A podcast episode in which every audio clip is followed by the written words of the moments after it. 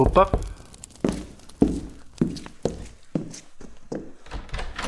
Ah, é você outra vez. Entre, fique à vontade.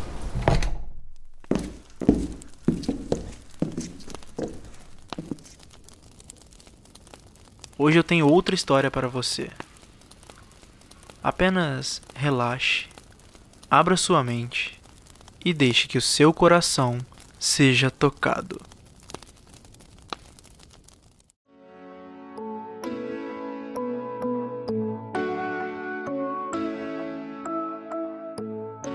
Que algo deixa de ser coincidência e passa a ser intuição? Eram quatro e quatro da manhã, pelo vigésimo dia consecutivo. E agora são exatamente 14 horas e 14 minutos.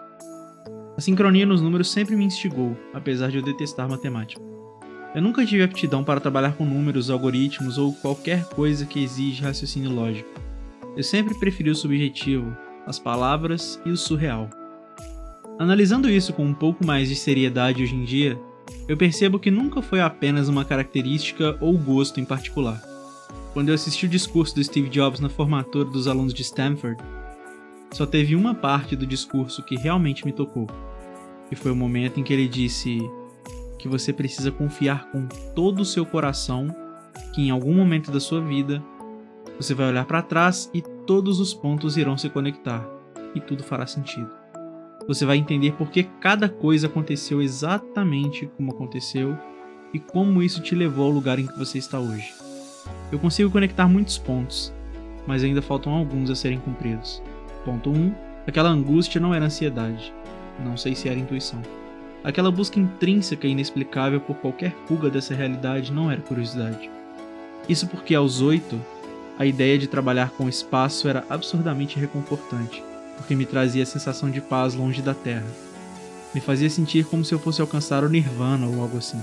Aos 15, trabalhar como diplomata e viver a teoria da relatividade em cada canto desse planeta era a única coisa que me fazia continuar acordando às 6 horas. Ponto 2. Eu não sou uma pessoa matinal. Aos 19, o que me traz alegria é saber que eu vou me desgrudar dessa realidade em uma espécie de viagem astral. Se você não estiver entendendo nada até aqui, tudo bem, eu vou explicar melhor. Eram 11h43 da noite quando eu tomei meu remédio para dormir, ansiosa para sentir os efeitos alucinógenos. A primeira coisa que eu senti foi lentidão. É praticamente indescritível, você precisa viver para sentir e sentir para lembrar. Foi instantâneo. A minha vista não escureceu nem nada do tipo, mas absolutamente tudo ao meu redor estava acontecendo três vezes mais devagar. Eu balançava a cabeça rápido, mas a minha visão travava as imagens e tudo continuava devagar. Mais alguns minutos e as letras na tela do celular começaram a dançar e a flutuar. As imagens pareciam estar girando e se mexendo. Eu olhei para minha escrivaninha e parecia que havia neve condensada no ar. Os desenhos na minha parede começaram a dançar e tudo que eu olhava se mexia de forma extremamente lenta. Eu tinha me transportado para outra realidade na minha cabeça. E para mim tudo parecia tão real que eu queria tirar fotos do que eu estava vendo e mostrar para outras pessoas o quão bonito era aquilo. Eu peguei no sono, como era o intuito desde o início, e acordei no dia seguinte, sem letras turvas e sem desenhos dançantes na parede. Foi só um devaneio, mas foi tão real que na noite seguinte eu estava ansiosa para tomar meu remédio e sentir tudo aquilo de novo. Quando é que algo deixa de ser coincidência e passa a ser intuição? Quais eram os pontos que faltavam ligar? O que os números 04 e 04 queriam me dizer? Por que eu carregava aquela angústia em forma de curiosidade desde os oito? Eu demorei alguns bons anos e gastei alguns milhares de reais para entender que a nossa mente não diferencia o que é real do que não é. Literalmente. Aquela neve condensada na minha escrivaninha era mais real que a cama em que eu estava deitado. Mas ninguém que estivesse no mesmo cômodo que eu enxergaria aquilo. Era uma imagem projetada única e exclusivamente na minha cabeça. Existem algumas técnicas de programação neurolinguística que consistem em visualizar rapidamente e repetidamente vícios e hábitos comuns, juntamente de medos e coisas que nós repudiamos, para que a gente consiga criar uma realidade em nossa mente em que esses vícios não são bem-vindos. Isso significa que qualquer imagem que você projetar em sua mente será real o suficiente para que ela materialize aquilo na sua realidade. A velocidade com que isso acontecerá está diretamente ligada à intensidade dessa projeção. Quanto mais você visualiza, mais você materializa.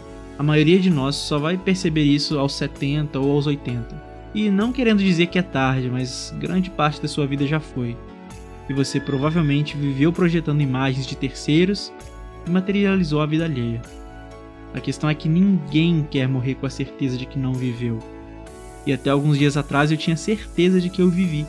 E estava vivendo, só não estava vivendo a vida que eu queria.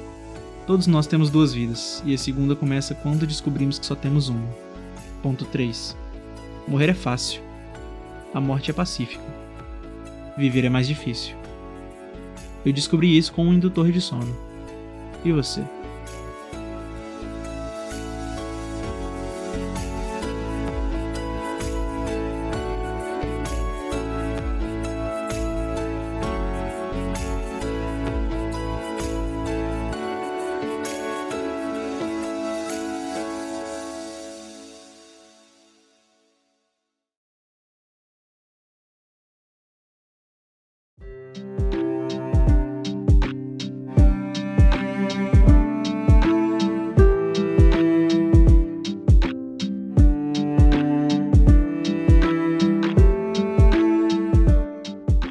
Olá, eu sou o Bruno Garofalo e esse é o podcast Pontos Perdidos.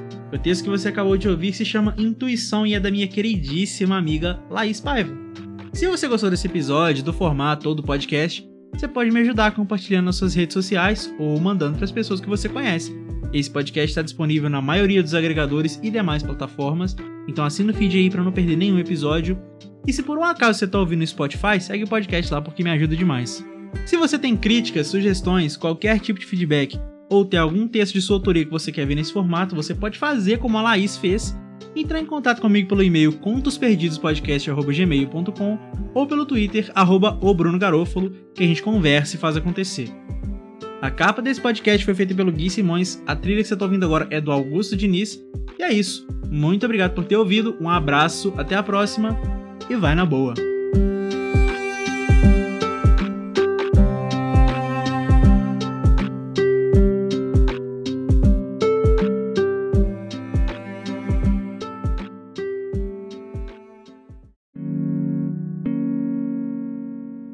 Este podcast foi editado por Bruno Garofalo.